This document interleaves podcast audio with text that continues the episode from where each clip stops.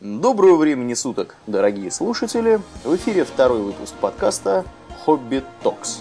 И мне по-прежнему тяжело говорить «Hobby Talks» вместо Russian World of Warcraft 3. Да, привычка, привычка. Да, ну вот э, вы слышите Домнина, э, который вот сейчас что-то тут говорил про привычку. Я, соответственно. Ауралиен. Состав ведущих не изменился, никто никуда не делся.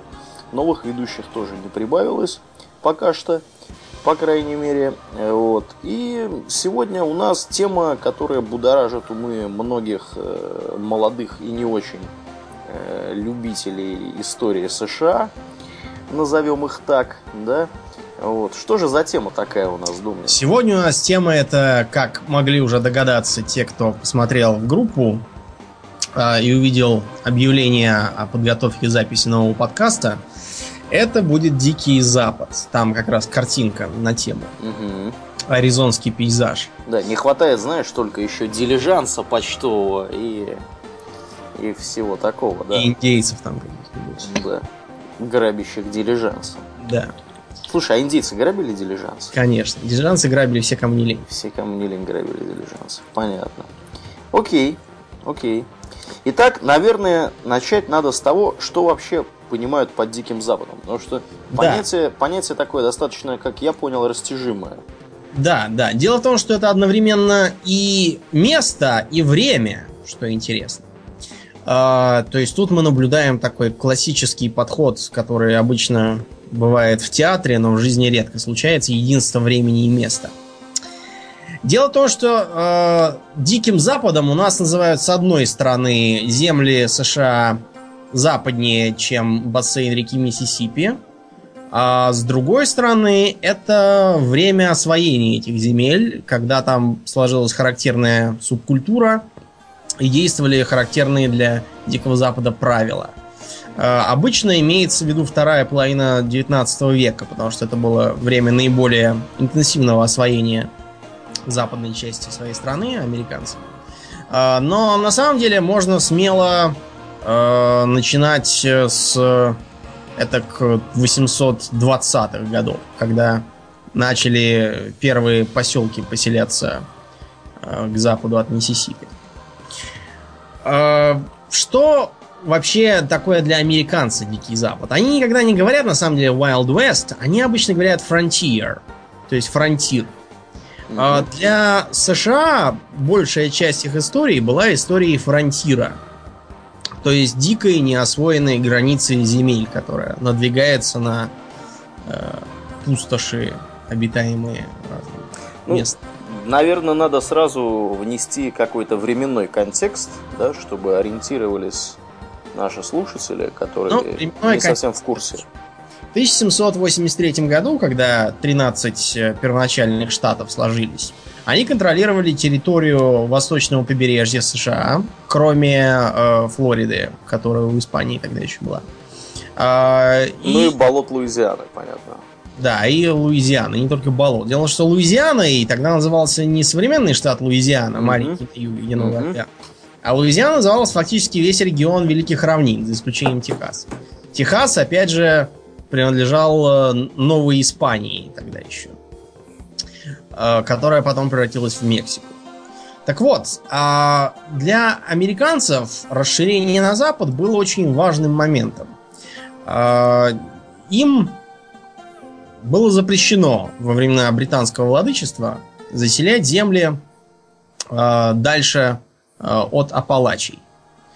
Э, сделано это было почему? Потому что британцы понимали, заселение зе- земель к западу от Апалачей приведет к конфликтам с местным индейским населением, которое было многомиллионным тогда. Я имею в виду бассейн Миссисипи. При этом э, сами, самой Британской империи даром была не нужна эта Миссисипи, а самим британцам это грозило одними лишь проблемами, что надо будет держать там гарнизоны, войска и воевать с индейцами. При том, что нужно это не Британии, а каким-то там колонистам. Вот. Поэтому им запрещалось э, ехать дальше от Апалачи. Э, В, в буквально первые же месяцы после падения британской власти э, правительство Америки объявило, что все могут свободно ехать и заселяться. На практике, конечно, запрет все равно не работал, он только зря раздражал население. Вот. Но официальное разрешение позволило не просто ехать туда, а оно формально даровало в собственность э, любым поселенцам, которые хотят туда ехать, целых 500 тысяч квадратных километров земли между Миссисипи и Апалачами. Э, эти земли были получены Британии по мирному договору и переданы вроде как у нас в Сибири тоже. Можно было приезжать а вот, и заселяться. Э, США и дальше поощряли переселенческие склонности своих граждан, это было и потом еще при Линкольне, который э, акт о Гамстедах принял э, и передал огромные общественные земли к западу от Миссисипи, тоже в собственность публики. Э, потом тем, кто во время индейских войн заселялся на этих территориях, тоже за какие-то там копейки, ну, буквально за регистрацию что там заплатить, выдавалось 640 акров земли. Вот, это много. Выдавала, кстати, индейцам, если они имели к тому желание. Зачем вообще э, кому-то куда-то ехать, учитывая, что на фронтире места дикие, что там опасные индейцы, дикие животные, э, климат часто бывает суровый, э, вот, да и от других людей далеко. Да и бизоны там гуляли в то время еще. Да, да, да не перестрелянные? Причины были разные. Ехали, с одной стороны, э, все, кто был недоволен своим положением. Ну, примерно как из Европы, недовольные своим положением, ехали в Америку. Там они тут же замечали, что им тесновато на побережье, и надо ехать дальше. Тем более, что там можно совершенно бесплатно взять землю и, и поселиться. Никто не запрещает. А, в середине, ну, не в середине, а в первой половине 19 века основная масса переселенцев была немцами или скандинавами, а также иногда голландцами и некоторыми другими. То есть, главным образом, протестанты ехали. А, в городах на востоке им было тесно, и они ехали дальше. Кроме того, туда уезжали разные бандиты, а, поругавшиеся с родителями молодые люди, должники, Э, банкроты и вообще все, кому надо было по-быстрому линять. Кроме того, на запад ехали табунами разнообразные религиозные сектанты. Самые знаменитые из них кто? Как он? Смит, который? Да, да, да, да. Как Мармон. Ну, на самом деле, Смит... Джонатан он или как? Джозеф Смит. Джозеф.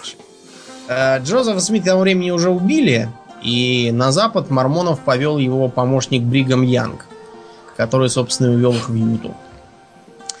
А, то есть для США фронтир был чем-то вроде клапана спуска пара. Все, кто был недоволен, ехали туда и не мешали остальным. А, вот у нас, например, в России сейчас наоборот. Все, кто недоволен своим положением, все едут в Москву. Вот. Довольно, довольно ироничный контраст. Да уж. Кроме того, сами фронтирские жители периодически продавали свою землю новоприехавшим и убывали дальше на запад. А, почему они так делали? Потому что методы обработки угодий у них были самые примитивно-хищнические. То есть они в тупую собирали урожаи одной и той же культуры, совершенно не чередуя ничего ни с чем. А никакого там двухполия, трехполия, ну чтобы часть земель оставалась под паром и могла отдыхать и восстанавливаться. Никаких там высаживаний фасоли, чтобы восстанавливать запасы азота в почве и тому подобного. Сажать траву, выкашивать ее делать сено для скота тоже никто не хотел. Скот просто пускали в лес, где он объедал деревья. Когда такого обращения земля теряла какую бы то ни было сельскохозяйственную ценность, ее продавали под застройку э, и под другие цели новоприбывшим, а сами ехали дальше и брали там бесплатно еще землю новую. Вот э, такой, э, такой круговорот шел довольно долго. Однако, однако, чем дальше ехать, тем оно становилось труднее. На чем они ехали, Аурлиен? Наверное, на этих, в кибитках каких-то, Такие, на лошадках. Да, фургончики характерные с таким белым матерчатым верхом. Угу. Я думаю, все видели в фильмах про вестерны, в картинках. И в рекламе Vegan Wheels. Да, Vegan Wheels. Это вот как раз и называется колесо от фургона. Шоколад. Я помню, что когда она появилась только, когда мы с тобой маленькие были, тогда в газете вместили карикатуру. Этот Вагон виллы ты победитель? Да, да, да, где, где была куча трупов с вилами в спине, рядом стоял такой вагон железнодорожный, с которого высыпались вилы, и мужик такой в гордой позе с вилами говорил, вагон вил, и ты победитель. И ты победитель. Ну, это такой рекламный слоган, если кто-то вдруг не помнит, вот такой вот был из нашего детства. Да, забавно, конечно, забавно. Вагон этот был, откровенно говоря, не идеальным транспортным средством, потому что он был э, довольно маленький, брал на борт очень мало припасов и ехал очень медленно. Э, потому что он, строго говоря, не предназначался для таких дальних поездок, это просто... Просто, просто больше не на чем. Да, ну ничего лучше, по крайней мере, у них не было. Это еще хорошо, что там достаточно был климат такой пригодный для перемещения в этих фургончиках. Потому что, например, если бы там была какая-нибудь тайга, я думаю, что, во-первых, вряд ли туда бы поехали, а во-вторых, в этих фургончиках они бы замерзли к ядрене фени насмерть. Ну, замерзнуть там на самом деле были все шансы, я, мы сейчас до этого тоже доберемся. А, ехать нужно было не одному, а, разумеется, с, с целым караваном. Да, ну, с подружками тоже. Я имею в виду целым караваном, потому что если там у тебя в дороге что-то случится, тебе помогут остальные. Обычно караван состоял из э, фургонов э, семей, которые жили по соседству. Были случаи, когда в штате Огайо целый поселок э, чего-то вдруг решил, что дела у него идут тут не очень, взял, снялся и уехал. В среднем, чтобы добраться от долины Миссисипи до океана, до Тихого, требовалось что-то около полугода. Ехали они не все в одно и то же место, поскольку Запад предоставлял э, всем желающим э, места по склонностям и интересам. Например, в Новой Англии, ну это где всякие там э, Нью-Йорки, Бостоны и прочее, э, климат такой более европейский, почему он называется Новой Англией. Э, там часто дожди, там много деревьев, лесов таких – те, кто смотрел фильм «Сонная лощина», они, наверное, хорошо представляют себе это. Так вот, э, уроженцы Новой Англии стремились ехать на северо-запад США, в Орегон и Вашингтон. Э, Орегон э, славен примерно таким же климатом, там тоже тайга. Я думаю, все, кто, я не знаю, смотрел смотрел Twin Peaks, например, тебе представляют, что то есть там такие сосны, э, такие городки, трейлер-парки, съездят на джипах. Там был, был лес, там была пушнина, и вот этим э, они все ехали заниматься. Те, кто родился в Южных Штатах, ехали в Техас, а также в некоторые э, еще более западные, в Калифорнию, и прочее. Остановимся чуть подробнее на Техасе. Угу. Техас э, был, вообще говоря, никакой не, никаким не штатом США, а принадлежал он Мексике, которая как раз из Новой Испании образовалась. Американцы стали туда приезжать э, в 20-х годах, то есть еще до того, как Мексика появилась. А, у них там были разные соглашения на тему того, что они могут приезжать, потому что а, Испании было важно, чтобы в колонии было больше населения. Однако, как только Мексика отделилась, все эти соглашения потеряли силу. Более того, а, новые власти, а, логично полагая, что толпы иностранных граждан а, на их территории создают опасность, попытались их всех повытолкать. Э, очень долгий был переговорный процесс, они там торговались, рядились, и им все-таки было позволено остаться и даже приезжать новым. Это была ошибкой, потому что приезжавшие американцы притаскивали свои порядки, свои законы. Например, э, в Мексике вообще было сразу запрещено рабовладение, а в Техасе было разрешено, потому что там жили толпы американцев. А, получалось, что Техас уже никакая не Мексика де-факто, а вроде как США. Мексиканцы пробовали опять запретить ему миграцию, но э, 5 лет попыток э, как-то обеспечить, э, сказать, э, запретительные силы это решение, привели только к тому, что началось открытое восстание. Техасские рейнджеры, рейнджерами назывались как раз их ополченцы, заняли все стратегические точки, в том числе знаменитую э, крепость Алам. Это какой-то был миссионерский пост старый. Э, Аламу это была взята мексиканцами, и все, кто там был, погибли. Вот с тех... При загадочных обстоятельствах. Ну, сказать. Да. Или при вполне очевидных обстоятельствах. При вполне очевидных. Мексиканцы их просто всех расстреляли. А, после этого мексиканцы все равно потерпели поражение. А Аламо стало таким лозунгом а, для американцев, что-то типа Брестской крепости это у них. А, техасцы победили мексиканцев и объявили независимую республику, а через несколько лет они приняли решение войти в состав США. А, после этого между США и Мексикой началась очередная война.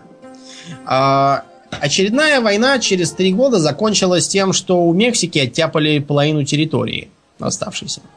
Это штаты Калифорния, Нью-Мексико, Невада, Аризона, Колорадо. А, Все это стало американской территорией, правда, мексиканцев там вот этого сильно меньше не стало. А, в США, например, в современных есть даже такая шутка. Папа, а кто победил в американо-мексиканской войне? Ну, ты сам-то подумай, э, Калифорния и Техас э, кому принадлежат? Нашим или мексиканцам? А, значит, Мексика победила, понятно. Вот. Мексиканцы э, стали вливаться в новое общество, и до сих пор э, большая часть тамошних топонимов имеет испанское происхождение. Достаточно посмотреть на такие города, как, скажем, Лос-Анджелес, Лас-Вегас, Сан-Франциско, Сан-Диего э, и т.д. и т.п. Американские топонимы имеют только те города, которые были построены сильно позже войны. Что такого ценного было в этих землях, что за них э, соглашались э, драться, ехать куда-то там к чертям на рога, страдая от голода, жажды, нападений индейцев и прочего? По-видимому, водилась там золотишко. Да, да. Золото там действительно было. Золото было в Калифорнии, э, главным образом. Хотя на самом деле там в разных других местах тоже было. В основном оно было в горных ручейках, хотя было и несколько золотых жил. Еще было серебро. И серебро как раз добывали обычно в рудниках. Э, в Неваде, например, там еще где-то. Э, поначалу, поначалу, то есть где-то до 48 года, э, Калифорния особо не привлекала американцев. Но в том году все изменилось. Дело в том, что на землях тамошнего скотопромышленника Джеймса Маршалла, очень богатого тогда человека, нашлись при строительстве лесопилки. Ну, лесопилку строили на реке, чтобы водяное колесо качало эту лесопилку. В реке нашлось золото. Он попытался как-то замять это дело, понимая, что если начнется золотая лихорадка, то туда понаедут э, орды, и всей его скотоводческой империи придет конец, они его съедят и не спросит его. Но ничего из этого, конечно, не вышло. А вот тут мы можем наблюдать э, типичный пример того, как люди богатеют на всяких там бумах. Как вы думаете, человек, э, вот, который узнал про это самое золото и решил на этом обогатиться, он побежал э, срочно его мыть? Нет, не побежал. Этот человек, некий Сэм Бреннан, э, сходил туда, ну, на всякий случай, вдруг там ошибка какая-то. Действительно, ему удалось э, намыть немного песку. Он насыпал его в бутылку. Э, пошел в Сан-Франциско, который там был каким-то убогим крошечным городишком. Э, и скупил там все лопаты, тазы, рукавицы, сапоги, фартуки, сито и вообще все, что подходит для мытья золота. А после этого он э, стал бегать по улицам, размахивать бутылкой и орать «Золото! Золото!». А, граждане немедленно кинулись туда, посмотрели, что действительно золото, и стали покупать у него инструмент за 10 цен. Так началась знаменитая калифорнийская золотая лихорадка. Людей, которые ей занимались, называли сорокадевятниками, потому что в 49 году это пошло. Туда ринулись целые толпы народу со всех концов. Э, из Мексики, и с восточного побережья. А, в самом начале туда каждый год прибывало по 100 тысяч человек. А, население Калифорнии за 5 лет выросло в 5 с лишним раз. Золоту добыли на 52 миллиона. Как я уже говорил в нашем выпуске про пиратов Карибского моря, на всяких бумах наживаются главным образом не те, кто, собственно, участвует, а те, кто их обеспечивает. Э, назвать людей, которые разбогатели на добыче золота, сейчас довольно трудно. Я, например, не знаю ни одного. Может, ты знаешь? Ты знаешь, не приходит на ум и... ни одного имени. А, хорошо, а вот э, такую марку, как Леви Страус, ты знаешь? Таки да. Таки да. Да. Так вот, тот самый Леви Страус, э, вообще-то он э, был торговцем, который решил сделать деньги на поставках брезента для палаток. Ну, потому что город как бы пока еще не мог вместить всех желающих. Но к тому времени, как он приехал туда со своим брезентом, выяснилось, что там уже вовсю идет деревянное строительство, и э, такой уж нужды в палатках нет. Зато оказалось, что люди, приехавшие туда в шерстяной одежде, суконной, а, уже все обносились, протерлись и оборвались. И выглядят как скопище бомжей. А, он решил, что брезент надо куда девать, и поношил из него штанов, полукомбинезонов всяких там а, и прочей одежды. И вот эти штаны э, стали расходиться как горячие пирожки. Потому что, с одной стороны, дешево, с другой стороны, очень прочно. Вот, не продуваемо, не обрываемо всякие там кусты и заросли. Можно спокойно шариться по колено в э, ручье, добывая золото, и они там не покоробятся, ничего с ними не будет. И вот так появились джинсы. А еще э, вот во время Второй мировой нам по ленд-лизу поставляли такую марку грузовиков, как Студебеккер. Да, было такое. Было такое. Так вот, Студебеккер был э, как раз э, производителем таратаек, на которых возили золото там в Сан-Франциско. Э, Джон Студебеккер его звали. Не знаю, кто он был, голландец или, может, какой-нибудь скандинав. Вот э, он тоже прославился и создал марку. Э, Еще один э, портной изобрел заклепки, которые, знаешь, на джинсах карманы удерживают. Uh-huh, uh-huh. Потому что карманы на одних нитках очень быстро обрывались от золотых самородков. Золото это очень тяжелый металл. Когда вы в фэнтези видите, как э, некий человек идет с мешком золота на спине, э, вам нагло врут. Точно так же э, нельзя мешок золота бросить на дощатый стол. Тут даже дубовый долбленый стол не выдержит, не то что дощатый. Э, равно как и нельзя заплатить в магазине тысячу золотых, потому что за тысячи золотых надо будет э, до вечера бегать э, до дому и обратно, нося по нескольку, по нескольку, не знаю, там, по паре десятков монет в кошельке. Вот. Э, поэтому этому портному надоело без конца пришивать одни и те же э, эти самые карманы в одних и тех же мужиков. Он стал их просто приклепывать. А еще э, там поначалу были молнии на джинсах просто открытые. Сейчас молнии и на джинсах, и на брюках так закрываются сбоку, да, тканью, гульфиком.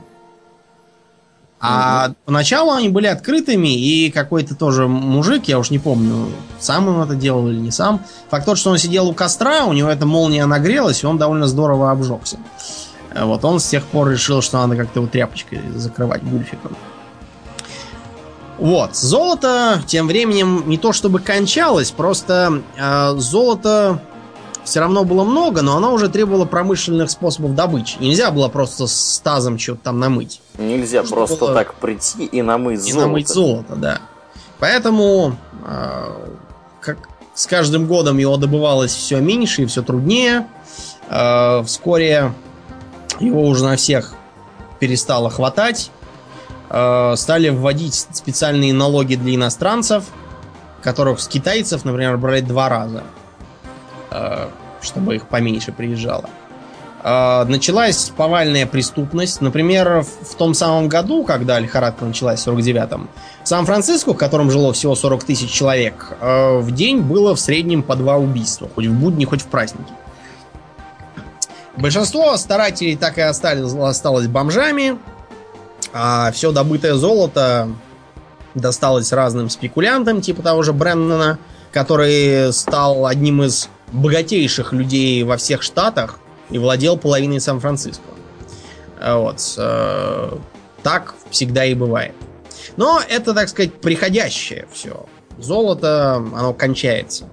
Кончалось и серебро, Поэтому появилась такой, такая вещь, как город-бум и город-призрак. Города-бумы появлялись рядом с э, серебряными рудниками. Э, таким, например, городом был Тумстоун, знаменитый. О нем речь поет еще дальше. Э, этот э, Тумстоун, как и большинство других, вырос вокруг шахтерского поселка, поначалу просто палаточный лагерь. Там тут же появились всякие кабаки, э, гостиницы, стойло для лошадей, э, небольшой банк, почтовая станция, ну, в общем, все, что полагается в городе. Бордель, разумеется. А, а потом серебро заканчивалось в таких городах, и оттуда все разбегались. И появлялся город-призрак, то есть такой стереотипный, э, стереотипный э, вестерновый такой клише. Город с в котором ветер гоняет пыль, такое перекати поле да, катится. Да, да, да. И так на, на одной э, на одной скобе э, покачивается ставня. Со скрипом непременно. Да, со скрипом обязательно. И, музыка такая грустная. Э, таких городов-призраков там было немерено. Хотя, конечно, не всех не все города постигла эта участь. Тоже Сан-Франциско, например, сейчас прекрасно живет. Но это потому, что она рядом с морем портовый город. Это все приходящее дело. А вот там еще была такая интересная вещь, как э, золото, золото из земли. Кро, так сказать, по контрасту с золотом в земле. Так э, тогда называли траву, которая на Западе, там, в Техасе и других местах росла. Э, из-за э, уникального климата эта трава прекрасно не только летом в засуху жила, но еще и зимой, когда снег шел. То есть получалось, что скот мог круглый год жить на подножном корме. Маленькое э, отступление в сторону сельского хозяйства. Насколько я помню, жив, э, животноводство, ну, скотоводство в смысле, делится на э, стойловое и пастбищное. Э, стойловое считается более, э, как сказать, эффективным, потому что там скот стоит себе спокойно в стойлах, его кормят комбикормом. Он не тратит силы. Тратит, да, силы, жиреет, толстеет, получается такое белое мясо, полезное для здоровья вроде как. Ну, на этот счет у меня другая точка зрения. Ну, может быть, я все равно не ем. Я вас на курице питаю. А, так вот, а бывает пастбищное, когда скот выгоняют, он там как-то сам пасется, это считается менее эффективным, потому что он там может поломаться, заболеть, а, не знаю, волки его утащат, а, бандиты угонят, трава там вся съестся, он захереет. А, силы тоже надо тратить на хождение в его поисках. Потом на водопой тоже надо ходить. Это же не, не в стойло, где тебе подают поют. Вот. Э, кроме того, при пастбищном скотоводстве их, э, в случае, если это молочная порода, все равно надо постоянно пригонять домой и доить. Так вот у нас в России в основном делается. В деревнях вокруг Москвы, там, где остались коровники. Ну, не вокруг Москвы, примерно все то же самое. Ну, я, скажу. я просто для как бы в центральном э, в Центральном федеральном округе. В- вокруг Москвы, да? Понятно. Да, да, продолжай, продолжай. продолжай. Хорошо, давай будем говорить вокруг Твери. Вокруг Москвы. Будет вокруг Твери тогда. Мне нет, все равно. Я просто э, объясняю географически. Я мог сказать вокруг Новосибирска, если бы я хотел сказать, что, что это вон там. Или там вокруг э, Хабаровска, если меня интересовало Дальний Восток в данном случае. Ну, давайте, давайте, продолжайте, господин москвич. В общем, э, в, на пастбище Дикого Запада сложилась такая система, когда можно было круглый практически год никаких там коровников не строить, а вести ранчевое скотоводство. То есть, когда скот где-то там бродит сам по себе, пастбища не огорожены, он там сам по себе питается. А с обычными коровами это бы не прошло, но э, как раз в Техасе к тому времени сложилась порода лонгхорнов, то есть длиннорогих коров. У них рога раза в два э, солиднее, чем у наших коров. Э, такие, знаете, как в кино у всяких э, реднеков, у них на их машинах так закреплены такие рога на капоте спереди. Вот э, это как раз от лонгхорна. Лангхорны это одичалые коровы, которых завозили еще испанцы, и которые убежали. а Вот, и с помощью естественного отбора приспособились к местной жизни. Тогда же, когда они завелись, еще пока, э, пока Техас был мексиканский, там появились первые вакерос. Вакеро это фактически прообраз ковбоя. Ну, в общем-то, это ковбой просто по-мексикански. Вака корова, вакеро коровник, пастух. Задачей Вакеро поначалу было не пасти коров, а просто на диких коров э, накидывать аркан, волочь их э, к себе в кораль и в корале же разводить. То есть фактически он занимался чем-то средним между охотой и скотоводством. Э, после чего он это стадо перегонял для продажи где-нибудь там в городе. Мясникам продавал. Когда э, США все эти земли подгребли под себя, там сложилась м, своего рода экономика ковбоев, как это называли. Выглядело это следующим образом. Э, те, кто первыми осел на Западе, например, был такой знаменитый Джон Айлев, э, занимались тем, что скупали за бесценок э, отощавший и измученный дорогой скот у новоприбывших. Э, Коровы у них там очень быстро откармливались, э, так сказать, приобретали товарный вид и их продавали э, военным для поставок или там железнодорожникам, которые их везли на восток. После того, как построили наконец трансконтинентальную железную дорогу после гражданской войны, стали это все возить и на восток и дальше. А, И вот чтобы как-то доставить коров с дальних пастбищ до железной дороги в Канзас, главным а, нужно было, так сказать, нанять специальных людей, которые бы могли это сделать дешево и без особых потерь. Так появились ковбой. Слово «каубой» означает что по-английски? Пастух, видимо, коровий.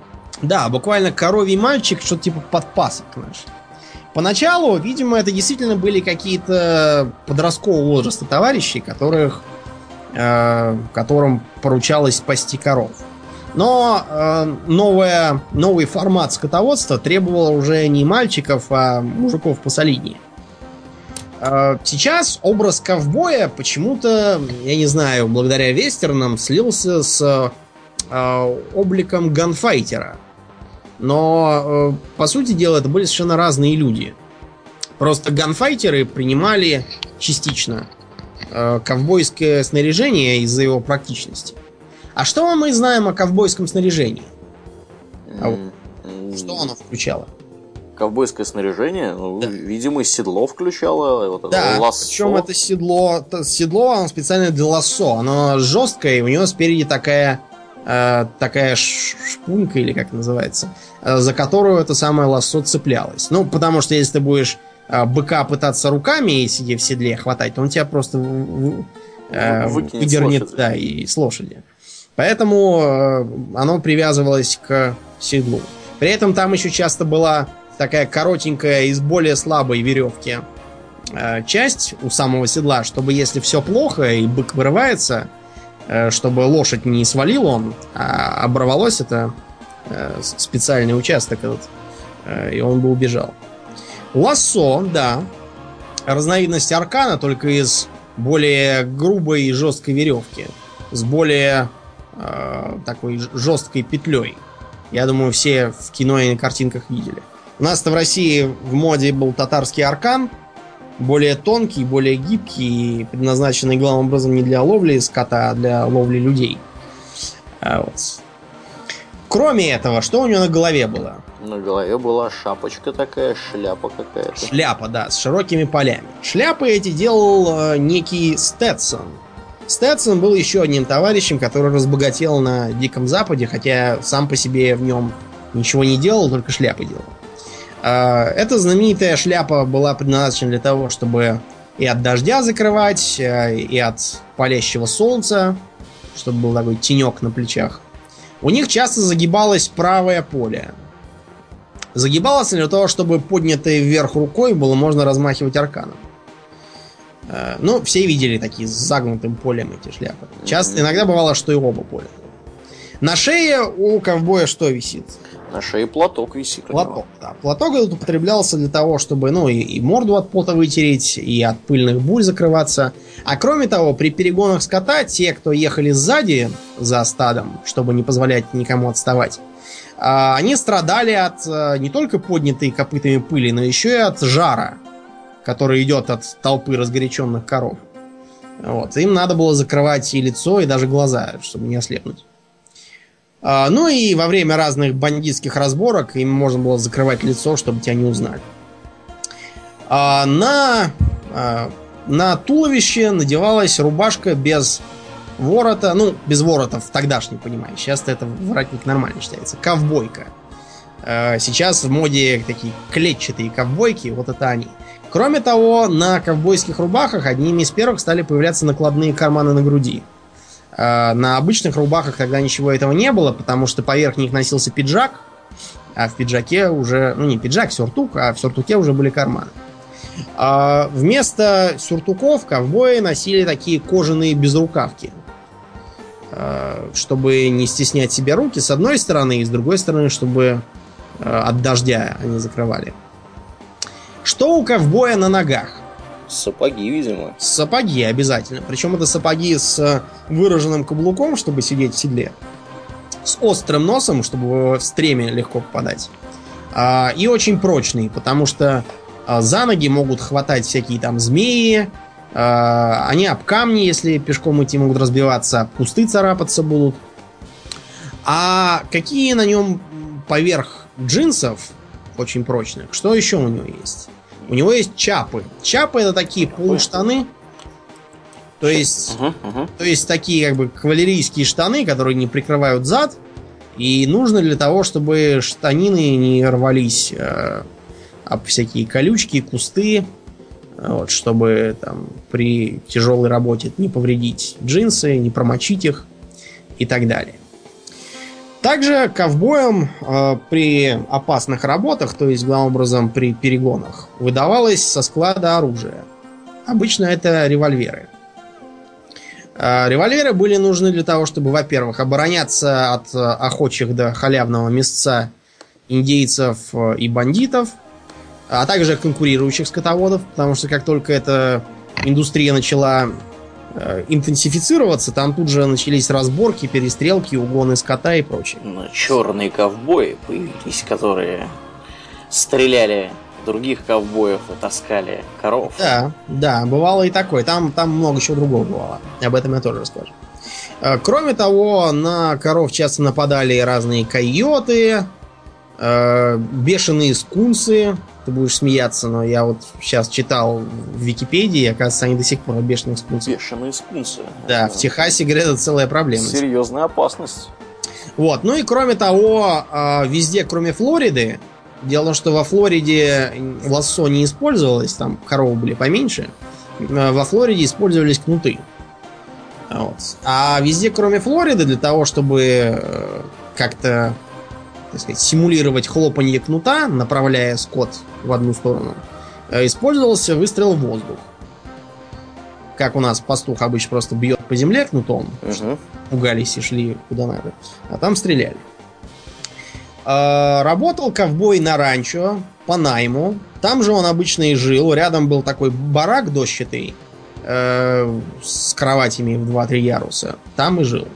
Занимался ковбой обычно тем, что вставал рано, ехал, э, объезжал территорию, смотрел, не пропали ли коровы, э, не сломали ли ограды к тому моменту, как ограды появились. Э, не родился ли молодняк, потому что молодняк нужно было тут же отлавливать и клеймить. Клейма эти были нужны для того, чтобы скот разных хозяев, когда он смешивался, можно было разобрать, где чей. Клейм было очень много, они все были разными, и разбираться в них было как вроде в э, средневековой рыцарской геральдике, где там какие должны быть э, львы, а где грифоны, где там лев какой-то туда повернут, а где сюда, и что это значит. Да, если А- тюбетейка на эту сторону, Ну если да. на ту. Мгм, понятно. Вот эти клейма тоже нужно было очень хорошо знать. Этим обычно занимался самый старый ковбой, который уже был опытный. А, Кроме того, а, периодически требовалось а, не только за коровами смотреть, но и за лошадьми. Всякие там объездки устраивать для новоприбывших лошадей. Лошади были разные. Одни лошади были просто для обычных работ, другие, другие лошади были чисто для перегонов, потому что они э, должны были уметь так подрезать бегущих коров. Вот. Э, так ковбой примерно и работал где-то с апреля по сентябрь, то есть в летний период. Э, когда коровы росли, а потом они вырастали, их уже можно было отгонять. Зимой ковбой, ну, в общем, он либо, если повезет, работал на ранчо, но это меньшинство, потому что много народу зимой не нужно. Либо шел заниматься какими-то другими делами, например, охотой. Охотой на людей. На людей в том числе, да, почему нет? Висят же везде постеры такой-то, такой-то, живым или мертвым. Можно было попробовать поохотиться. Можно было попробовать самому позаниматься чем-нибудь таким, за что тебя потом будут на, на столбах расклеивать живым или мертвым. Вот. Можно было, наконец, я не знаю, попробовать э, на зиму податься куда-нибудь на ручьи, по- помыть золото, попробовать. В общем, занятий было много. А еще были бизоны. Бизон это что-то вроде нашего зубра. э, Они вроде как скрещиваются даже. Э, Бизонов всех истребили. Истребили их по следующим причинам. Во-первых, э, потому что нужно было мясо. А мясо коров, оно как бы денег стоит, в то время как бизон халявный. Кроме того, у бизонов была ценная шкура. За хорошую шкуру можно было выручить долларов 50. 50 долларов это много. А, Например, ковбой считал очень хорошим заработком 20 долларов в месяц. Месяц. А тут 50 долларов одна шкура. Но это надо было, во-первых, э, хорошего бизона поймать, не во время там линьки какой-нибудь. А во-вторых, бить его в глаз. А не, не знаю, там, вилами и топорами. Вот. Иначе качество сильно падало. Рекордным результатом было 20 тысяч убитых бизонов э, от ну, какого-то там охотника. Кроме того, именно на бизонах сделал себе имя знаменитый Буффало Билл, который, в общем-то, был создателем такого жанра, как вестерн. Ну, не создателем, а скорее его предтечей. Буффало Билл был ветераном индейских войн, а когда его наняла железнодорожная компания, ему нужно было э, ему нужно было заботиться о пропитании окружающих. Э, и он решил это за счет охоты на бизонов и заготовки их мяса. Э, так и к нему и приклеилось прозвище. А когда Дикий Запад кончился официально, Буффало Билл решил, э, что талант негоже зарывать землю и организовал шоу Дикого Запада. Что-то типа цирка такого бродячего, с которым он ездил по штатам. Чтобы те, кто не успел поучаствовать, могли хотя бы посмотреть. Вот. э, Такая была ковбойская жизнь. У них э, был, в общем-то, свой фольклор, своя культура такая. Они очень любили шутки про какого-то Пекаса Билла. Э, такой, что-то типа, я не знаю, местного Ильи Муромца, что ли. Э, на картинках его обычно изображают едущим на торнадо верхом или там ловящим торнадо э, арканом. Вот. Обычно ковбои изображаются почему-то повально белыми, но, как я уже сказал, примерно треть была либо неграми, либо мексиканцами, а остальные, там, вплоть до, до 50% составляли всякие индейцы э, и полукровки разного рода. Негры туда ехали табунами потому, что на Западе было меньше расовой дискриминации. Потому что когда у тебя не хватает рабочих, ты будешь брать уже и негров, и кого угодно. Там не до измерения черепов, длины носов и разреза глаз. Вот. А тогда же, где-то к концу века, уже появились cowgirls. То есть женщины-ковбои. Они, в общем-то, были и раньше, просто они были не самостоятельными, а, как правило, просто женами и дочерьми э, мелких э, ранчевладельцев, у которых не было батраков, поэтому и не было сыновей. Поэтому он запрягал то, что у него было в работы. Вот. Э, так примерно э, и выглядела индустрия. Что делали еще там? Я упомянул мельком бандитизм и ловлю бандитов. Почему там было столько бандитов вообще, Аурельян? Ну так а куда им деваться-то? Они туда и, мне кажется, ехали, чтобы да, сныкаться. Потому что властей там было, ну, скажем так, э, власти они как бы были, но, но где-то далеко и, и, и очень мало. Поэтому их присутствие совершенно не ощущалось. Потому, собственно, называется диким. Не только потому, что дикая земля, а еще и потому, что там нравы такие суровые. Как в Lineage какой-нибудь. А, поэтому защищать закон должны были главным образом сами граждане.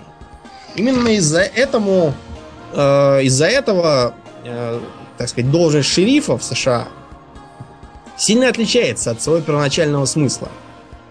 Помнишь, Робин Гуд все боролся с шерифом Ноттингемским? Да, да, да. Так вот, шериф был скорее чем типа губернатора. А в США шериф это вроде участкового инспектора. Между прочим, современные шерифы, э, ну там, правда, в разных, совершенно по-разному в штатах, зависит от местного закона. Главным образом, чем дальше на запад, тем он солиднее. Э, в штатах шерифа действительно что-то типа участкового только такого по посерьезнее и с более, с более крупной зоной влияния и со своими помощниками. Э, вот. Как правило, он представляет собой местную полицию графства, которая в случае совершения серьезного преступления, требующего вмешательства полиции штата, он должен ему помогать, потому что он всех тут знает, всякие там дыры, кто за что судим. Вот. Ну, как участковый наш, ну, только да. повыше уровня. А, шериф в дико-западных городках должен был не только сам по себе а, наводить порядок, он должен был нанимать себе заместителей, deputies. А, эти заместители должны были чем-то типа, не знаю, патрульных выступать у него и группы поддержки.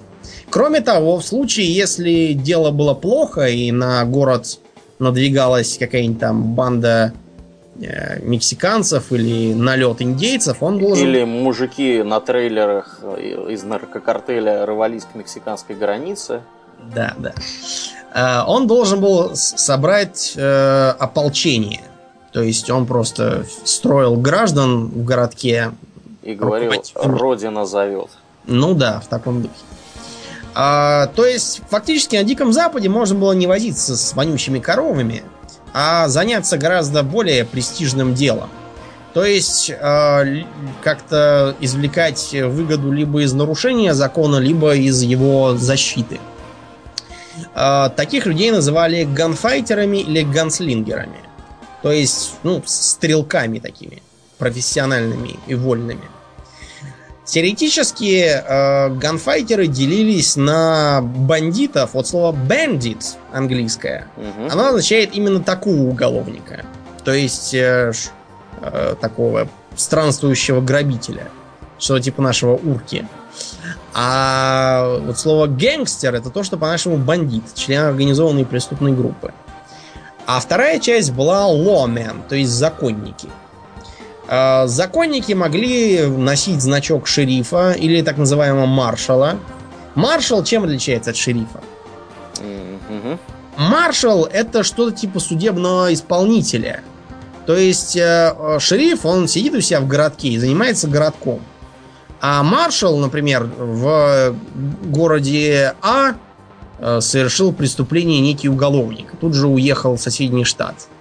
Э, так как нельзя было просто взять и позвонить в этот штат и попросить его изловить, за ним следом э, судья местный э, отправлял маршала, судебного исполнителя, который должен был его поймать и приволочь обратно. Многие из них были достаточно неофициальными, то есть просто тем, что называется bounty hunter. Охотник за наградой, ну у нас это обычно говорится охотник за головами. Мгм. А, В теории они все были естественными противниками друг друга, но там, знаете, как в том анекдоте про Венесуэлу и Колумбию, а, что у них на границе кто первый выстрелил, тот и пограничник.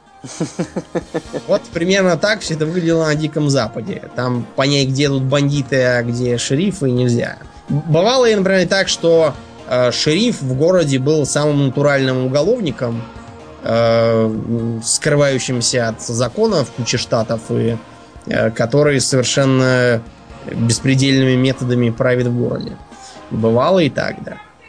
Да, смотри, соответственно, художественный фильм Джанго освобожденный. Да, да. Как Ну, раз там такое.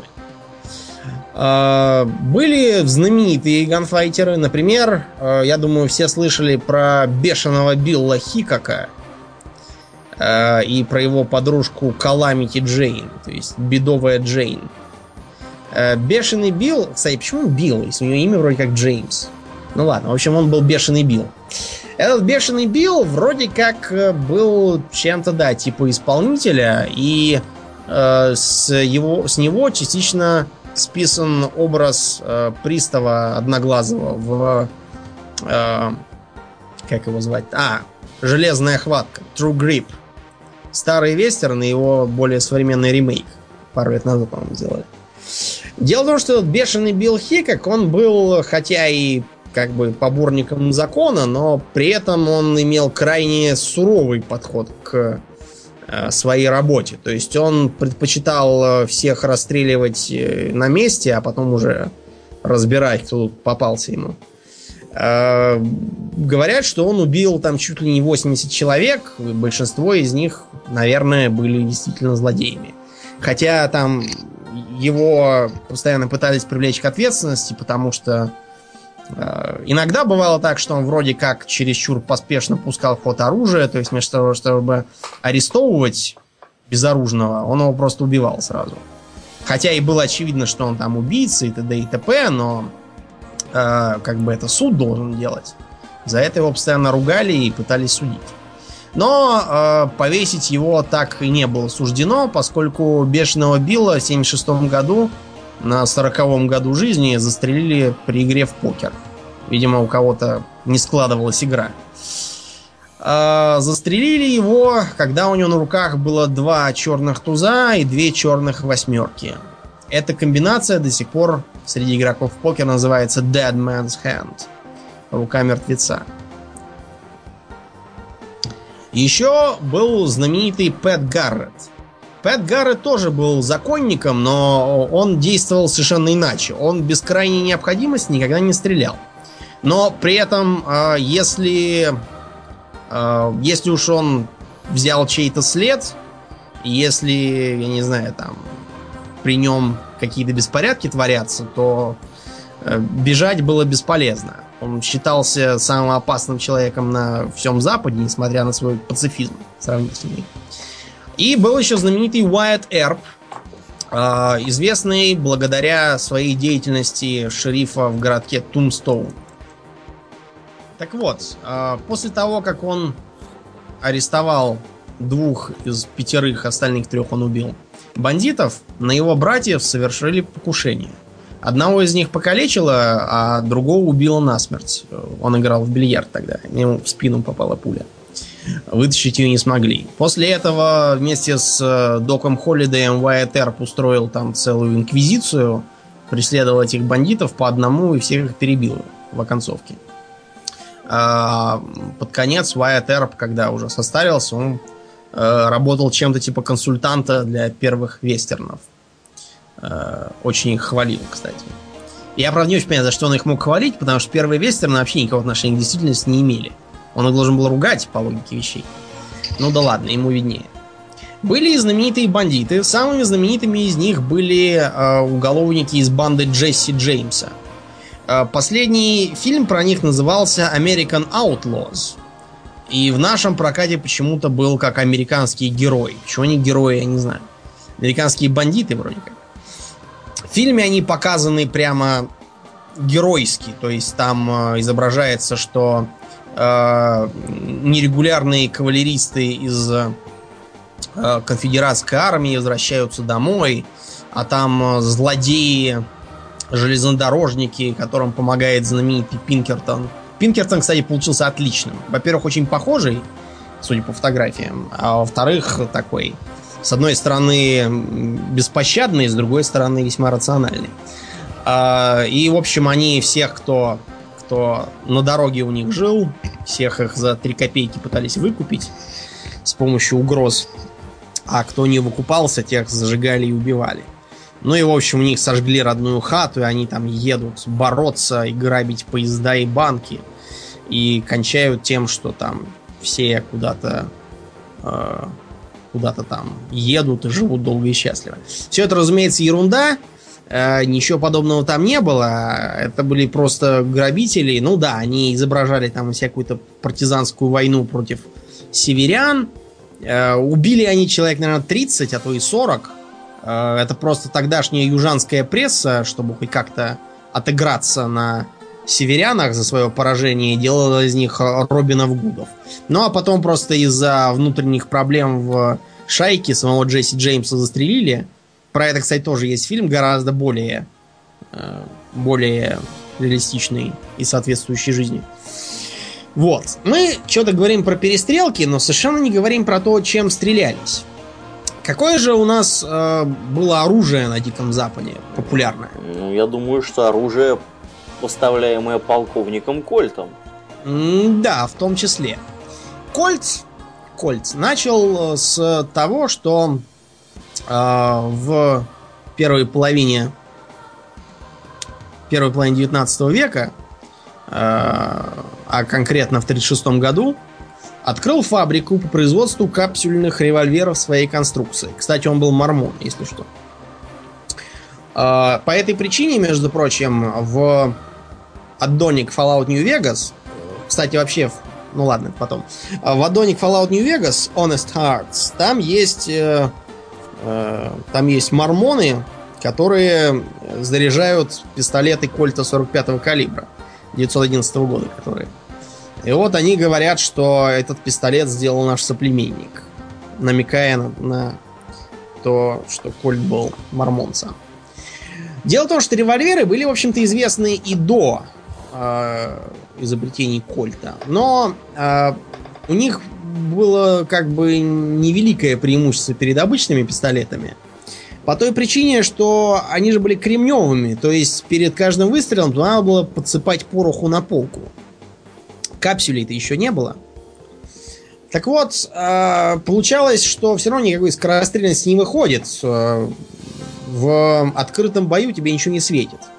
Смысл этих первых револьверов был разве что в не знаю, в бое из-за укрытий каких-нибудь. Кроме того, а, тогда считалось, что разумнее делать э, револьвер не с одним стволом, а сразу с шестью. Ну, то есть, представьте себе такой револьвер, у которого барабан э, как бы продолжается и заменяет собой ствол, как пулемет такой шестиствольный. Револьвер, револьвер Гатлинга. Да, что-то такое. Мини-гатлинг такой. Э, с чем это было связано? С тем, что между стволом и барабаном будет зазор. В этот зазор будут утекать пороховые газы, снижая давление и таким образом снижая силу выстрела. Вот. Поэтому считалось, что лучше иметь целый вращающийся блок стволов. Такие стволы назывались перечницами. Старая перечница Да. звучит в новом, так сказать, ключе. в новом ключе. А поначалу, до изобретения капсулей, они тоже были не сильно полезны, но потом активно пошли в ход. А, револьвер Кольта поначалу был... э, Ну, в общем, в вестернах часто любят этот самый первый револьвер Кольта изображать как э, что-то такое, я не знаю, похожее на современное оружие. На самом деле ничего подобного не было.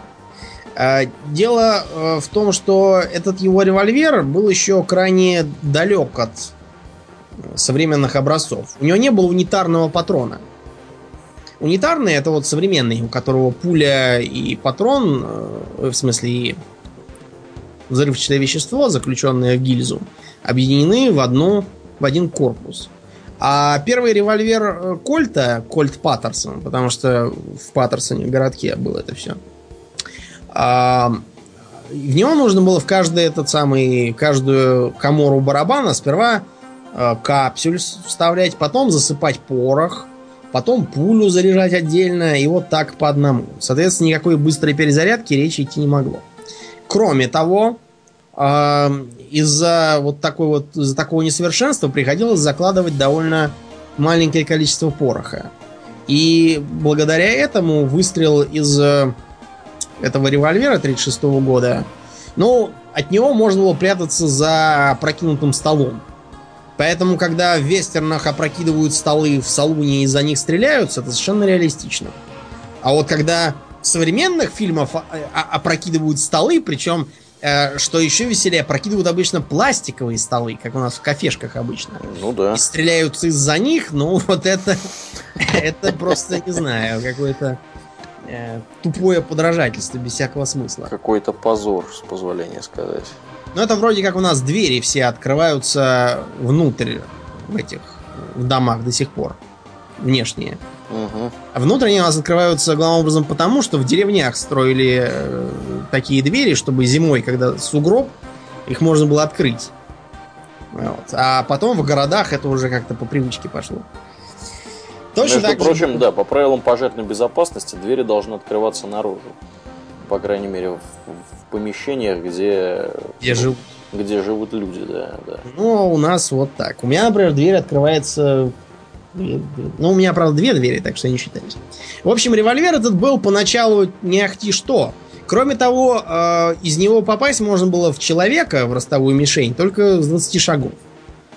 То есть э, никакой там снайперской стрельбы, как, знаете, в шоу Дикого Запада, там ковбои типа стрельбой за- задували свечи, и какие-то там а, пр- пробивали в игральной карте э, там левый верхний и правый нижние углы. Это все фикция. Такие шоу действительно были, но это все был просто фокус. Например, э, свечу тушил вовсе не выстрел никакой. Свечу тушил помощник э, этого самого выступающего, который в темном углу сидел и такой ниткой проводил, сбивая огонек. Ну и с картами все абсолютно то же самое. Это просто иллюзионистский фокус. Кроме того, первые револьверы были весьма помпезные и монументальные. То есть, э, по сравнению, например, с привычным для нас револьвером типа Наган, довольно большим, кстати, э, или там каким-нибудь Кольтом Питон, он был раза в полтора больше. И, в общем, э, держать его надо было двумя руками. Кроме того, э, курок был очень тугим. Изводить его надо было вручную каждый раз. Когда мы в кино видим, как э, товарищи ковбои из, из, и- и так как-то с бедра э, стреляют одной рукой, нажимая на спуск, а другой рукой пяткой ладони раз за разом нажимая на курок, взводя его. Вот это как раз поэтому. Почему э, так э, любят делать всякие позеры в современных фильмах с револьверами, я не знаю. Ни зачем, видимо, по привычке. А потом э, револьверы пошли в ход. Пошли они, кстати, э, в связи еще и с тем, что очень удачно началась война. Перед войной э, были всякие стычки между поборниками и противниками рабства, где эти револьверы тоже очень хорошо использовались. Были также всякие интересные идеи. Например, Смит и Вессон, и не только Смит и Вессон, делали такие ружья-револьверы.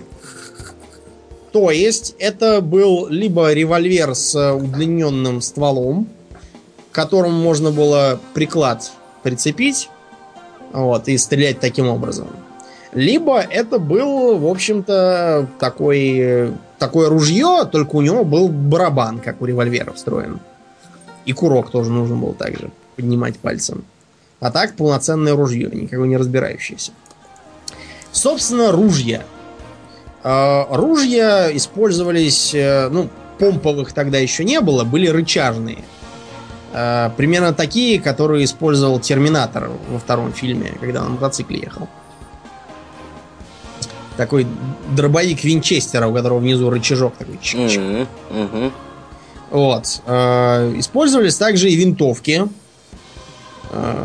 Всякие.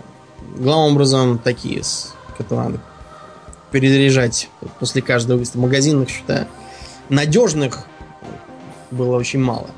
Были также интересные такие э, ружья, у которых перезарядка делалась не рычагом под э, стволом, а м, у которых была такая рукоять, типа пистолетной, Мгм. которую нужно было после выстрела пальцами вперед двинуть и потом назад вернуть. У них тоже работал как затвор. А Это было удобно. Поэтому ружье было очень ценным для авантюриста на Диком Западе и часто бывало более ценным, чем револьвер. Поскольку било дальше, мощнее, точнее, э, прошивало там всякие двери и окна. А револьвер это чисто для ближнего боя, где нужно побыстрее расстрелять э, товарища сразу несколькими пулями. Еще э, использовались двустволки и обрезы двустволок. Э, двуствольный обрез был э, очень популярен среди тех, кто охранял караваны. Не караваны, а дилижансы, извините. Караваны охранял, Да. да. Караваны, Ну, может, и дилижансы. караваны тоже кто-нибудь охранял. Да, но это у них было такое стандартное вооружение. Э, Еще не будем называть про лассо, также про разнообразные ножи, которые тогда носили все, кому не лень, потому что ножом можно было там и кактус срезать, чтобы воду добыть, и, не знаю, там э, какие-нибудь там обрезать э, обрезать какие-нибудь там обрывки от одежды снизу и прочее. Вот, так примерно и жили. Были также разные довольно, я не знаю, курьезные варианты оружия. То есть и- иногда, иногда можно было встретить такую странную вещь, как, э, скажем, комбинированный с э, пистолетом тесачок. То есть э, это, как правило, было из э, флотских запасов, которые-то попали частично э, на запад. Дело в том, что флотские экспедиции начала 19 века, отправляемые в южные моря, комплектовались такими вот пистолетами мачете. Э, Потому что на случай столкновения с дикарями там может пороху не хватить, и придется их-то рубать просто так. И, наконец, очень знаменитая вещь Деринджер. Деринджер это был очень популярный, раз сейчас незаслуженно забытый пистолет капсюльный, не имевший никакой автоматики или механизмов. То есть это был просто пистолет с двумя или тремя, там, четырьмя стволами, в который, ну, он как, он работал как что-то типа маленькой, маленькой-маленькой двустволочки. То есть пистолет, который просто переламывается, в него вставляется несколько патронов, закрываем обратно, взводим курки, после чего нажимаем на спуск, он стреляет. Очень надежно, очень просто. Э, Патронов тоже 3-4. Патроны более мощные. Э, Сломаться, засориться не может практически. Э, Всякие такие вот револьверчики, пистолетики в смысле, были настолько популярны, что их стали пиратить. Дело в том, что изобрел их, как я уже сказал, некий Деринджер, Генри Деринджер. А его конструкция показала очень привлекательной и Кольту, и Смиту с Вессоном, и Ремингтону. А, И они стали их тоже делать. Разумеется, не озаботившись э, никакими там правами. Они просто их стали называть не Деринджерами, а Дерринджерами с двумя «р». Ну, то есть, что типа Абибас. Да. Вот. Или Полисоник. Курточка Абибас. Да. Из-за как раз такого Деринджера застрелили Авраама Линкольна. В вестернах по этой причине Деринджер обычно был у всяких злодеев, а также он как бы считался э, женским оружием. Бабское оружие. Да, ваш да. Деринджер. Purse gun, то есть такой сумочный, сумочный пистолет, который в сумочке. На это еще можно посмотреть в вестерне, как его там, «Быстрый и мертвый», что ли? Там, где это играет девица. А, так это было время скачка технологий. Появлялись самые разные и очень странные, я бы сказал, э, вариации. Например, была такая вещь, как пистолет-гармошка, у которого вместо барабана был просто такой как бы э, вертикальный блок стволов, который при выстреле так смещался вниз на одно деление, подставляя новый ствол.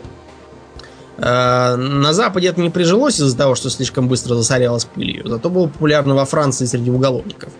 А еще существовали двухствольные револьверы с двухрядным же магазином.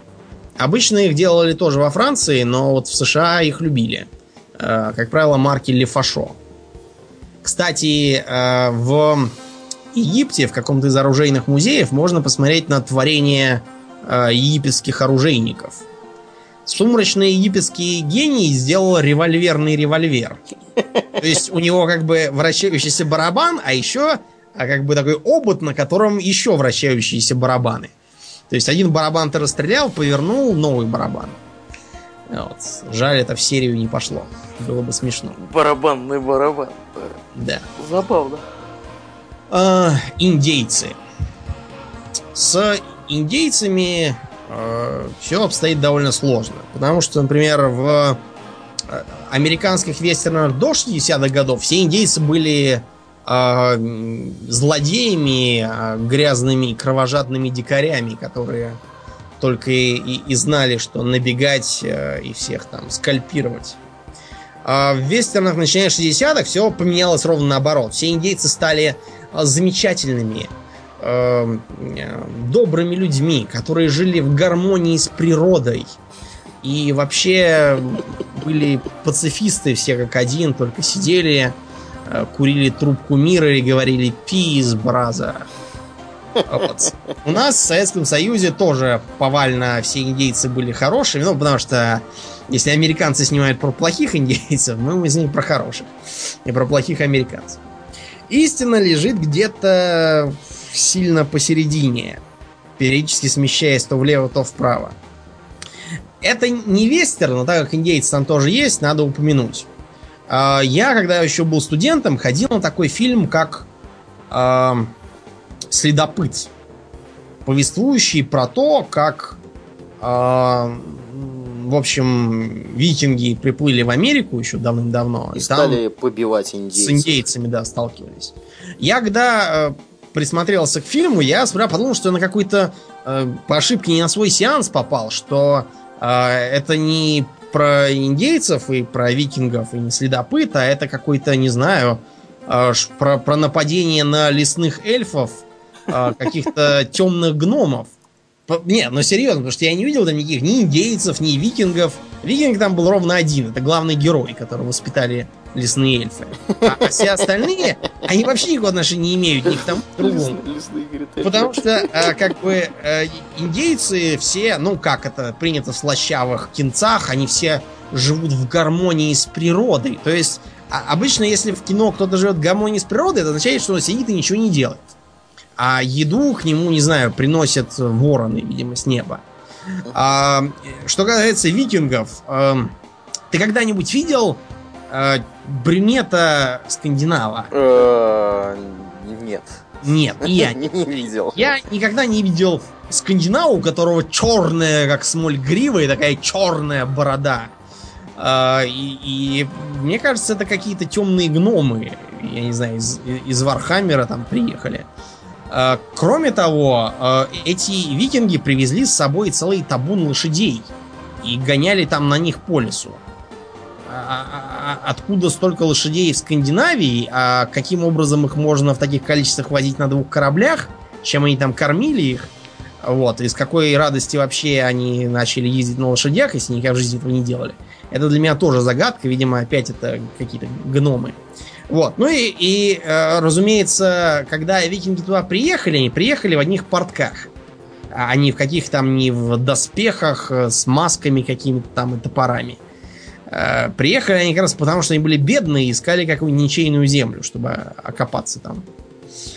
А, при этом они попытались устроить там поселение, а не тут же нападать на кого-то и орать «Я желаю умереть от меча». Ну, для желания умереть от меча не надо ехать на другой конец света. Достаточно было пойти и нахамить соседу.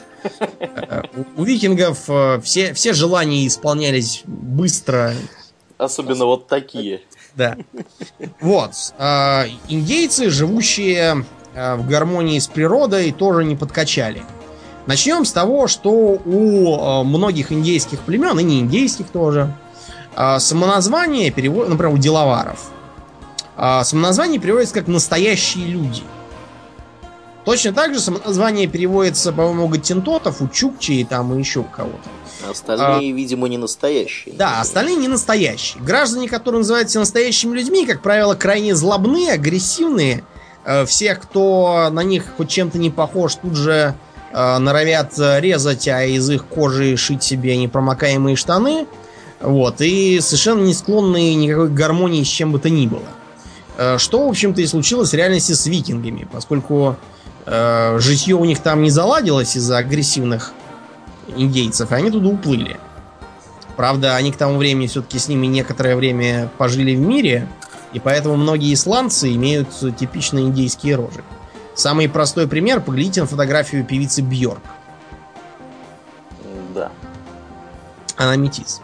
Так вот, э, индейцы э, жили, как и все нормальные первобытные люди. То есть э, э те, которые в лесу, они просто жили подсечно-огневым земледелием. Им, правда, удалось придумать очень интересную идею с трехполием, когда они сажали три разных культуры и таким образом поддерживали плодородие почвы. Этому они на свою голову научили белых. Не сомневаюсь, что они потом об этом сильно пожалели. Вот, но в целом э, индейцы это такие вот граждане суровые, они э, всякие проблемы с появляющимися поселенцами склонны решать э, э, путем приезжания и вырезания всех в надежде, что больше не приедут. А индейцы почему они так часто нападали на американцев? Это нам понятно, что они не могли выиграть войну с США. А, дело просто в том, что сами индейцы очень плохо себе представляли, что такое США. Они только видели, что приехали какие-то три с половиной белых и построили поселок. Если белых вырезать, то приедет где-то человек 100 американских кавалерийцев, кавалеристов. Больше все равно никто не пошлет. Вот. Ну и, и они думали, что это племя что-то вроде как, как у них, такое же большое. И при желании его можно перебить. Когда выяснялось, что перебить не получится, было уже обычно слишком поздно. А, поэтому даже бывало так, что маленькие индейские племена официально объявляли войну Соединенным Штатам. Часто, впрочем, не нужно было никакую войну объявлять, поскольку э, первобытно-общинное племя, оно совершенно не подчиняется в э, строгом смысле, который понятен нам, всяким своим законам и приказам старейшин. Вождь был скорее, так сказать, рекомендующим товарищем, чем реально правящим. А у многих племен были такие отдельные военизированные крылья. А, примерно как у всяких там палестинцев, э, тоже у разных партий есть военные крылья, на которые они всегда все сваливают. И говорят, это не мы, это они. Хотя разницы никакой на самом деле нет. Так вот, у индейцев тоже были, у чиенов, например, были так называемые dog soldiers или dog men. Псы-воины. Псы-воины были чем-то типа, я не знаю, религиозного ордена, куда брали только холостых, и которые занимались, ну, в общем, что-то было типа мужского такого воинского братства таких берсерков. С этими берсерками там было бесполезно договариваться, говорить, что мы с вашим вождем уже все обсудили, у нас мир. Э, они ничего не понимали, и они жаждали только э, собирать скальпы и шить из них одеяло. Вот. Я, я тебе серьезно говорю, то есть из скальп делался такой треугольничек, как бы, кожи. Из этих треугольничков э, шился такая вот, такая, типа, типа полосы такой. Шилось одеяло. Да, чем длиннее полоса, тем круче владелец. С другой стороны, американцы сами были, э, мягко говоря, не расположены к... Извините. Вот так. Глоток виски прочищает горло. Американцы сами были не расположены к ведению бесед э, со всеми подряд. Не будем забывать, что э, среди американцев очень значительную э, часть составляли разнообразные религиозные фанатики, психопаты, фашисты, шовинисты, искатели земель обетованных и буквальные толкователи Библии. Потому что в Библии что сказано? В Библии сказано, во-первых, что э, все, кто не белый, э, это потомки Хама, э, сына Ноя. Когда сыновья э, Ноя увидели, что он пьяный и голый лежит, э, вообще, кстати, какой-то интересный пример патриарха, алканавт, который голым валяется на улице. Ну ладно. А, короче, хам этот самый стал над ним потешаться, а два других, Сим и Афет, Э, почтительно его покрыли одеялом и унесли отсыпаться. Я думал, ты скажешь сейчас Сим с Салабим. Нет, честно говоря, а потом Ахала и Махале. Я просто не очень хорошо знаком с этой частью Библии. Но факт того, что в Ветхом Завете написано так. И после того, как Ной протрезвел, он почему-то разгневался не на себя и не на свой алкоголизм, а на Хама и объявил, что он и его потомки будут холопами у Симы и Афета. И у его Салабима, естественно. Да, да. И, в общем, из, э, э, это, эта идеология под, подбивалась под то, что э, под, под торжество арийской расы. Кроме того, были и другие поводы сживать их сосвету. Была такая идеология, как манифест судьбы – Э, это была пропагандистская затея американского правительства, которая говорила, что манифест судьбы э, повелевает нам идти и занимать, так сказать, земли э, до самого океана. А кто будет попадаться по дороге, те грязные дикари, стоящие на пути прогресса. Разумеется, индейцам, ну, не все их там ненавидели прямо. Причем многие даже во власти были, которые считали, что с ними надо жить в мире и как-то пытаться их ассимилировать ненавязчиво. Но э, все эти попытки ассимиляции шли очень туго. Например, индейцам, э, когда их выселяли, э, предлагалось э, за там какие-то 3 копейки буквально э, оставлять себе такие же земли в 640 акров, как и белым. Но, понимаете, нельзя э, дать э, первобытным людям э, бумаги на землю, потому что через неделю у них уже не будет этих бумаг. Их уже какие-нибудь спекулянты обжулят и оставят нищими. Э, говорили, что там чуть ли не 150 э, тысяч квадратных километров таким образом э, было у индейцев э, обманом выцеганено всякую ерунду. Бусики там. Ну, не бусики, а просто всякий мошеннический обман в стиле «давай ты мне их сегодня дашь, а я тебе завтра заплачу». Ну, разумеется, после этого уже было не видать. Он на поезд прыг, на восток вжик, и все, и тю-тю землями. Индеец же не мог, там он не понимал, что нужно пойти в суд, что там надо предоставить доказательства. Ему все это было непонятно. Он, потому что не знаком с этой политикой. Какие ваши доказательства? Ну и ничего хорошего это, конечно, не выходило. Кроме того, э, как бы сказать, вот э, то, что творилось на Западе, оно часто исходило в основном от э, местных властей, которые все делали самочинно. А федеральный центр несколько не одобрял такое часто. Это, правда, индейцам слаще от этого не делалось. Самые известные столкновения с индейцами. Битва при, при как его там, Литл Рок, Ну, Литл, Литл Рок сейчас подождет. Началось э, полномасштабное сражение с того, что э, Апачи разгромили в середине 60-х годов. Э, их вождь Джеронимо сдался в плен. Этот Джеронимо известен тем, что э, про него сняли кино потом. И это кино, он там прыгает в реку, вопя Джеронимо. Э, про него это кино, снятое, показали американским десантникам во время Второй мировой. А, и они, в общем, так вдохновились тем самым Джеронимо, что стали, когда десантируются, тоже орать Джеронимо. А, американцы любят это все тоже пародировать, когда прыгают куда-нибудь, орут Джеронимо. Я даже в Вов, когда играл, встречал пару человек, которые перед прыжком в Азджол Нерубе, помнишь, там падать надо вниз? Угу, угу. Они тоже орали Джероним. Это я, по крайней мере, два раза видел. А потом э, разгромили индейцев Навахо. Э, причем, кстати, громить индейцев Навахо помогали индейцы Юта. Вот. А потом, правда, остальные племена объединились. Команчи, Чиены, еще там кто-то. И разгромили американцев в битве при Эдоуби Уоллс. И убили даже командующего Кита Карсона, полковника. А После этого война слегка утихла и э, продолжилась только с войной Красного облака. А, Эта война закончилась в 68 году, когда в форте Ларами э, племени Лакота, оно же Дакота, разрешили иметь огромную резервацию в районе гор Блэк Хиллз, на территории которой не должно было быть ни железных дорог, э, ни, ни вообще каких-либо американцев. Не туалетов.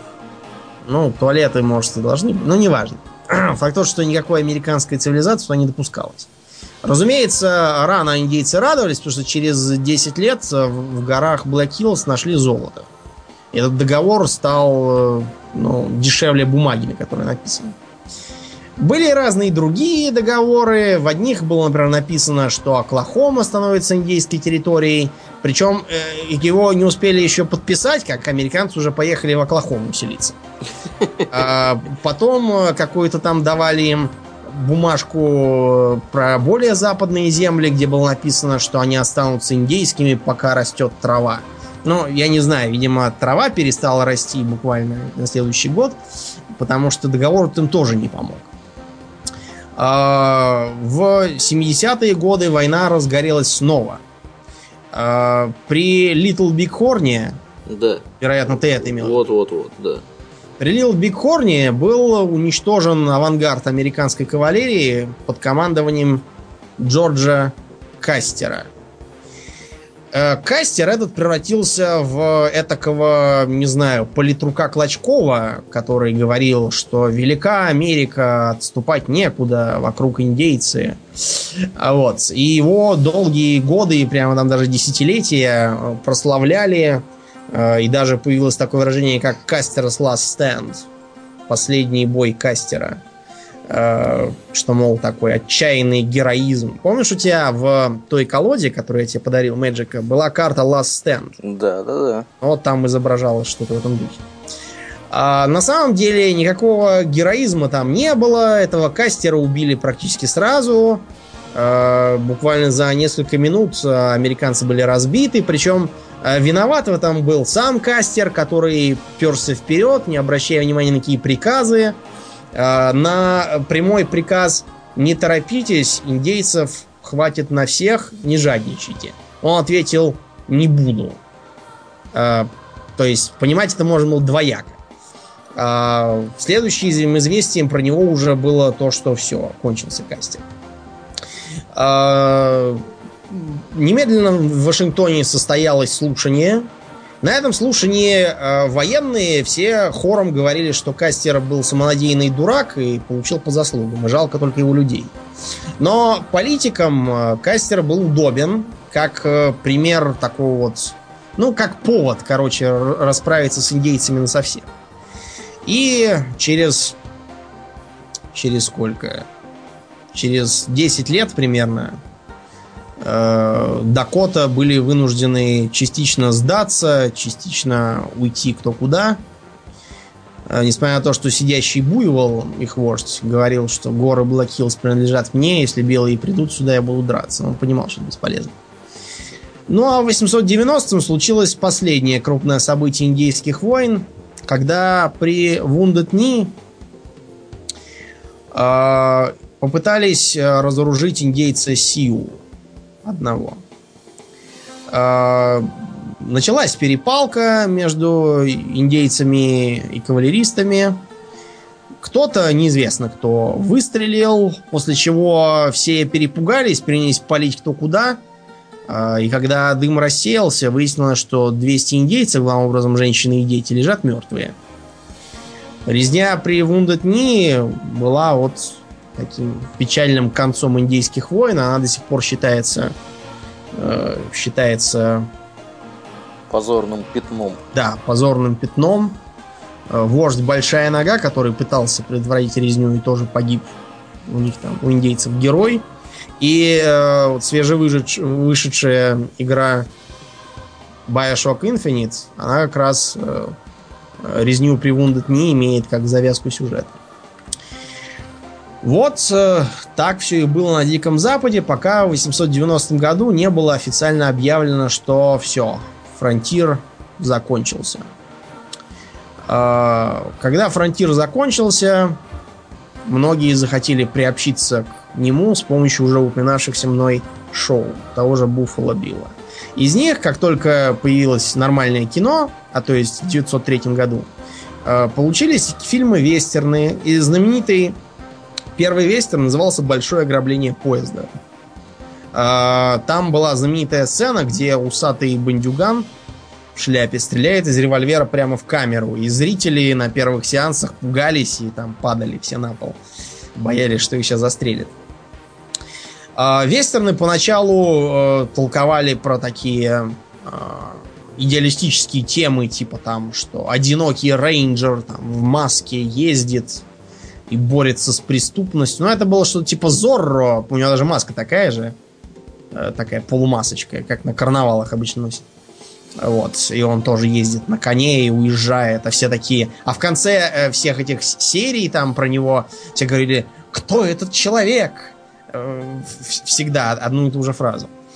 Потом, как я уже сказал, к 60-м они стали как-то по, по посложнее, что ли, и в них стали вноситься более, более реалистичные темы.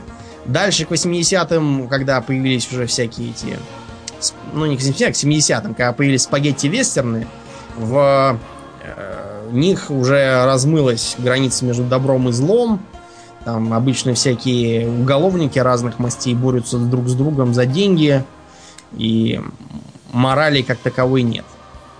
У нас тоже их снимали, причем из этих э, вестернов э, вытекла такая вещь, как фильмы типа там э, «Белое солнце пустыни», «Неуловимые мстители» и прочее. То есть фильмы по гражданскую войну фактически.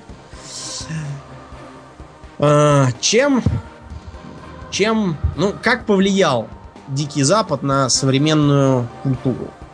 На практике эпоха Дикого Запада не закончилась с концом фронтира в 90-м году. Например, вот э, игра Red Dead Redemption, которую сволочи не портировали на ПК, повествует о практически времени перед Первой мировой войной. И вот примерно на... Ну нет, не на Первой мировой. Дело в том, что э, вестерны закончили скорее уже к началу Великой депрессии. Э, вестерн в смысле как такой образ жизни более или менее. Потому что с обнищанием, разорением всяких там шахт и прочего, например, последний э, ковбойский город дожил как раз до 29 -го года, когда случилась Великая депрессия и все развалилось. А вот. Кризис скотоводства тоже сыграл свою роль, падение цен. Э, современные ковбои, конечно, тоже есть. В Техасе, например, до сих пор есть. Но их гораздо меньше. Многие из них э, ездят не на лошадях, а на пикапах. Э, одеты они полегче и вооружены обычно не револьвером, а ружьем. Э, некоторые, впрочем, ездят на мотоциклах, но мотоцикл менее надежен в условиях пустыни. Ну, не пустыни, в смысле, вы поняли, степи. А Родео, то есть ковбойские соревнования, до сих пор очень популярны на Среднем и Дальнем Западе.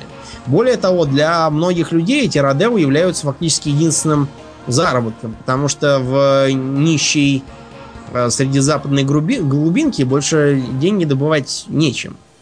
Они вот в них участвуют, несмотря на то, что это очень опасно, они постоянно калечатся, убиваются и прочее. Э, появились всякие разновидности, например, чисто для женщин соревнования Cowgirls – а также такой архетип, как индейский ковбой, когда э, коренные американцы устраивают свои родео. Ловят бычков, объезжают коней и прочее. Вот так. Ну да, да, вообще, конечно, интересно все это дело. Да, интересно. Вообще, э, я смотрю, что у нас все э, выпуски про историю, они упираются в развенчание мифов. Это То точно. есть, да, я уже начал задумываться о том, чтобы открыть в Париже э, клинику, специализирующуюся на лечении парижского синдрома. Знаешь, что такое парижский синдром? Как раз хотел спросить у себя. Дело в том, что в Японии, ну вот у нас, я думаю, ты знаешь, много людей, которые помешаны на Японии, все время смотрят аниме, э, наряжаются по-идиотски, э, пытаются учить японский, что у них получается очень плохо, и толкуют о том, что вот э, как в Японии все замечательно. Прямо как в том анекдоте, помнишь? Эх, хорошо в Японии так все утонченно, гейши, саке, якудза, не то что у нас э, шлюхи, водка и бандюганы. Вот, а в Японии все ровно такое же, только там не в Россию хотят поехать, а в Париж. В Париж хотел. Там есть целая, да, прослойка граждан, которые наряжаются в каком-то э, странном стиле, не знаю, 19 века, как они видим на, на картинках из э, сентиментальной литературы того времени видели. Ну, то есть такие там э, чулочки, чепчики какие-то, платьица такие с корсетиками, зонтики какие-то. И они в таком виде ходят по улицам. Так вот, э, многие такие граждане хотят поехать реально в Париж, и там, что они приедут, там такие все, все такое утонченные, все такие э, парижане, такие галантные, и парижанки все элегантные, и сю-сю-сю, в общем... э, Цирк на конной да. тяге. Приезжают они в Париж, и тут же они видят э, толпы арабов, негров, все изрисовано, заплевано. Э, В парижском метро по тоннелю едешь, везде какие-то граффити намалеванные. Хорошо, если мочой не пахнет. Да, да. Э, м, Парижанки ходят э, в колготках э, под э, джинсовыми шортами, и поверх этого надевают сандалии на ноги. Все везде плюют, э, на пол скидывают окурки. А потом кончается тем, что слегка охренев от такого контраста, а, они заходят куда-нибудь там в магазинчик купить чего-нибудь французское.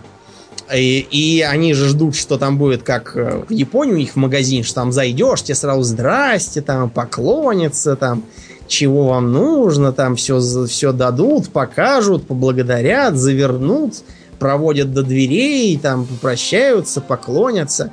Приходят они в парижский какой-нибудь магазинчик и видят, что там сидит э, тетка и пялится в ящик.